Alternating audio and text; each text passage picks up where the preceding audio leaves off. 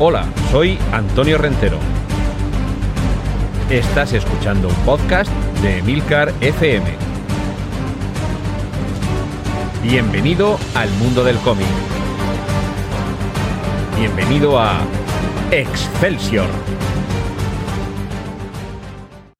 Saludos, bienvenidos a este podcast de Emilcar FM con capítulos monográficos, autoconclusivos, que no se continúan de unos a otros, en los que abordo diversas facetas del mundo del cómic.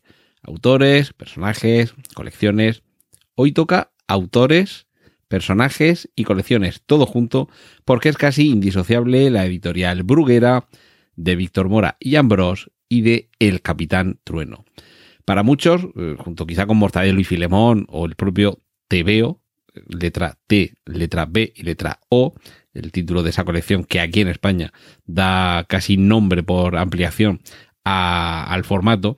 Pero en el caso del Capitán Trueno es casi uno de esos mm, ejemplos paradigmáticos de qué es lo que se leía en cierto momento en España. Estoy hablando entre los años, finales de los años 50 y principios de los años 80. Era casi la referencia obligada. Estaban los cómics de Mortadelo y Filemón, los Asterix, Tintín, muy bien los eh, tebeos, los pulgarcitos, los tebeos así más, eh, más genéricos, y estaba el Capitán Trueno. Esto.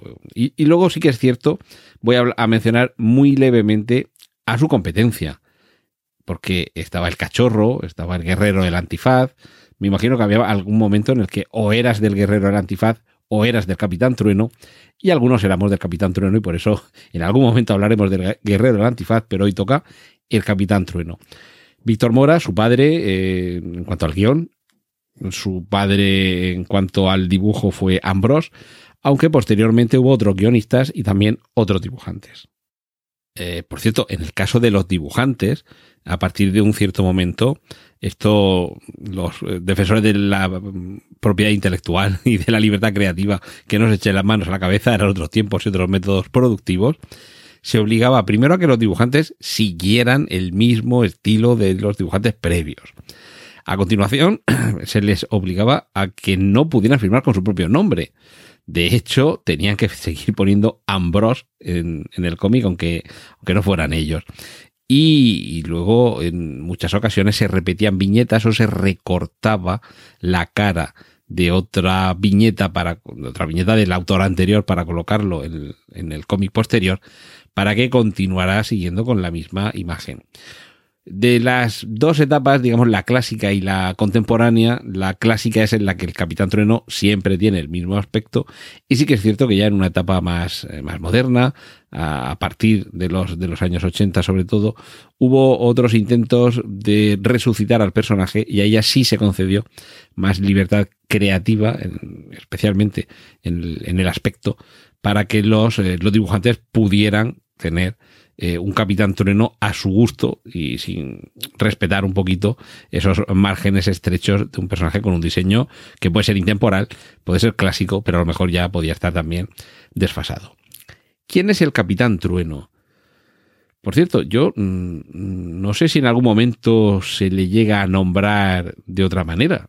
Mm, yo creo que siempre es o Capitán o Trueno o el Capitán Trueno, pero nunca es eh, Julián Trueno o el Capitán Valdivieso, por ejemplo. No, lo sé, ese dato la verdad es que no, me he parado a buscarlo, pero me suena que no tiene un nombre, que es el Capitán Trueno. Nombre de pila, Capitán. Apellido, Trueno. Segundo apellido, Capitán Trueno. Bueno, básicamente es, eh, es un caballero eh, del, siglo, del siglo XII eh, son tiempos de la Tercera Cruzada, un momento de la Edad Media en el que hay muchos territorios por los que correr aventuras y precisamente esto es lo que va a hacer acompañado de sus fieles Goliath y Crispín. Eh, Goliath, eh, grande, con un parche que le cubre un ojo que ha perdido, con, con perilla, grande y muy fuerte. Y Crispín, pequeñito, delgado, es hijo de un, de un noble, si no recuerdo mal, de un noble inglés y de su joven esposa, que es dejado al cuidado del capitán Trueno y que sueña con convertirse en caballero. De hecho, esa será una de las coñas recurrentes o de los chistes recurrentes, su obsesión con ser armado caballero y el cachondeíto que se lleva Goliath con él, que se llaman mutuamente eh, Maese Goliath y Caballero Crispín. Un poquito, un poquito, salvando las proporciones, y fijaos qué curioso, una relación similar a la que hay entre Gimli y Legolas, pero ya digo, cambiando mucho las proporciones, en el sentido de que se llevan muy bien, se aprecian, pero al mismo tiempo tienen una cierta rivalidad y se corresponden, ya digo, salvando las proporciones, pero no el aspecto, eh, se corresponden con esos arquetipos, delgado, rubio y casi frágil, en el caso de Crispin, Legolas nos puede parecer así, lo que pasa que eh, al ser un elfo es muy alto, y, y Goliath robusto, fuerte. En el caso de Goliath, un personaje grande, de peso. Eh, mientras que Gimli, bueno, es un personaje con, con, menos altura física. Y luego está el interés romántico, que en este caso es un interés, eh, un interés romántico guadianesco, porque no aparece siempre, que es Sigrid, la reina de la isla de Tule, que por cierto, a los que hayáis visto la serie Vikingos, en el cómic del Capitán Trueno es hija adoptiva a ver si adivináis, de quién. Pues de uno de los vikingos seguramente más famosos, Ragnar Lockbroth. Pero es que es solo una de las múltiples sorpresas que tienen las aventuras exóticas en parajes eh, lejanos, con personajes, por cierto, nada maniqueos. Es decir, aquí eh, eh, puede haber españoles buenos y españoles malos. Puede haber, el, por ejemplo, el, el guerrero del antifaz. El malo siempre es el moro. Esto es así, esto es políticamente muy incorrecto, pero es lo que sucedía en estos cómics.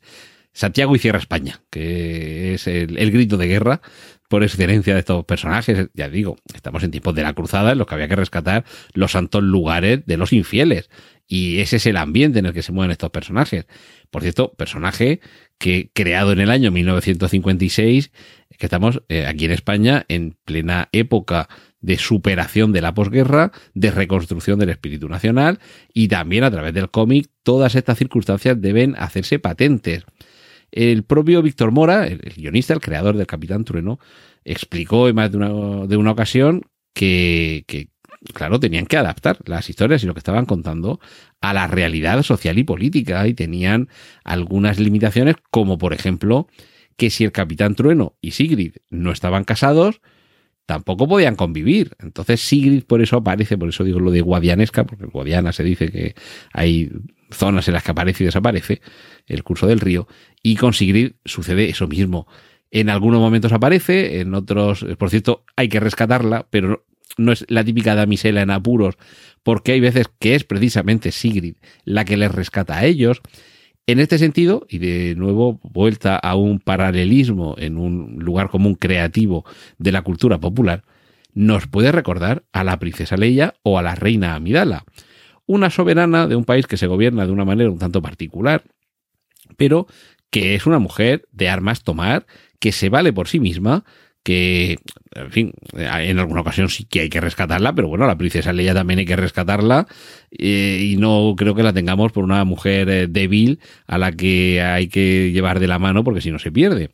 En fin, las, las aventuras, por cierto, eh, algunos de los grandes amigos que hace el Capitán Trueno pertenecen a las filas de lo que podrían ser los enemigos ya digo, momento de Tierra Santa y a lo mejor con Saladino hay algún momento en el que es el gran rival y otro en el que pasa a ser o el gran aliado o el gran amigo.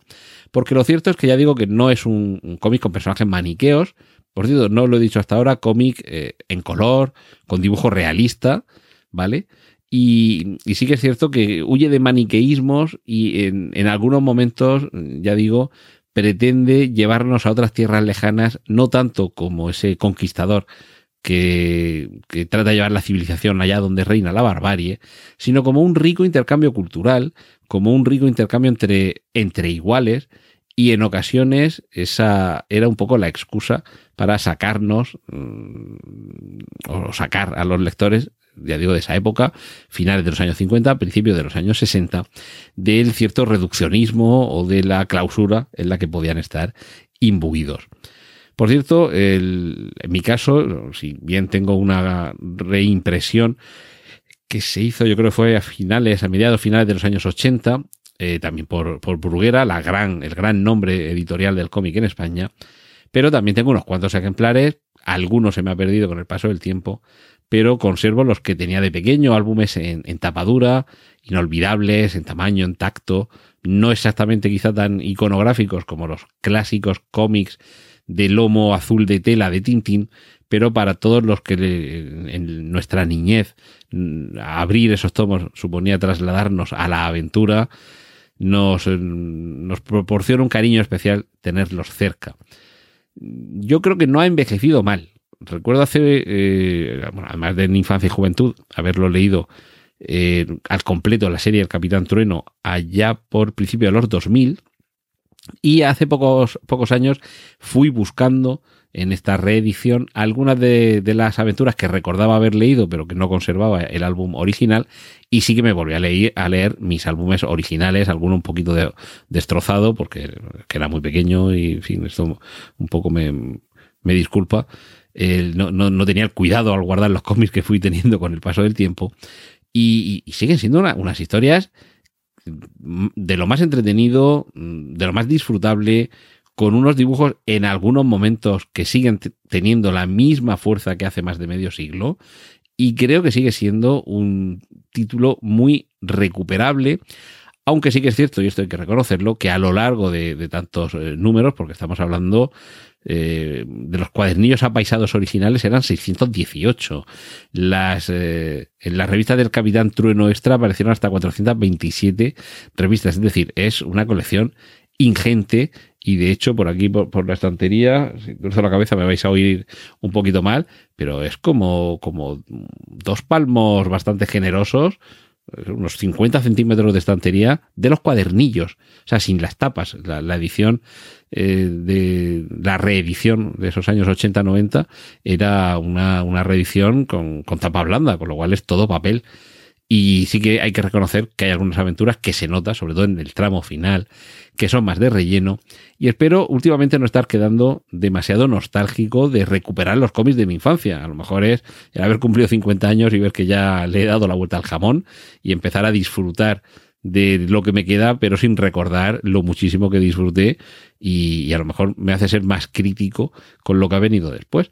Pero creo que eh, más allá de su interés eminentemente histórico, porque ya digo que el Capitán Trono es un puntal de la historia del cómic en España, pero sigue siendo todavía más que recuperable, si no en su totalidad, en cuanto a lectura entretenida, divertida y con la que pasar muchas tardes, seguramente eh, con una selección adecuada que excedería de la longitud de este podcast, hay muchas aventuras del Capitán Trueno que todavía seguirán haciendo las delicias de quienes lo descubran y de quienes lo recuperen. Y bueno, nada más deciros que las aventuras del Capitán Trueno, ambientadas en distintos territorios, mm, en, ocasiones se llegaba a ellos por barco y en otras por globo aerostático. Es decir, que en algunos momentos la fidelidad histórica mm, se la pasaron un poquito por el forro pero es que hemos venido a divertirnos, hemos venido a que el Capitán Trueno corra aventuras y si hay que montarlo en un globo en pleno siglo XII, que todavía faltaban creo que cuatro siglos o cinco hasta que Montgolfier empezara a llenar de aire caliente las bolsas de tripa de cerdo o de ternera con lo que hiciera el primer globo, no pasa nada, montamos al Capitán Trueno en el globo, hacemos suspensión de incredulidad y a disfrutar, que es de lo que se trata con estas aventuras y a fe que se consigue. Y nada más, muchas gracias por haber llegado hasta aquí. Os recomiendo que le echéis un vistazo al resto de episodios de Excelsior, que ya sabéis que son autoconclusivos y monográficos. Y un saludo de Antonio Rentero, que por cierto, época en la que se difunde este podcast, Navidad del año 2020, no sé cuándo lo estaréis escuchando, pero feliz Navidad.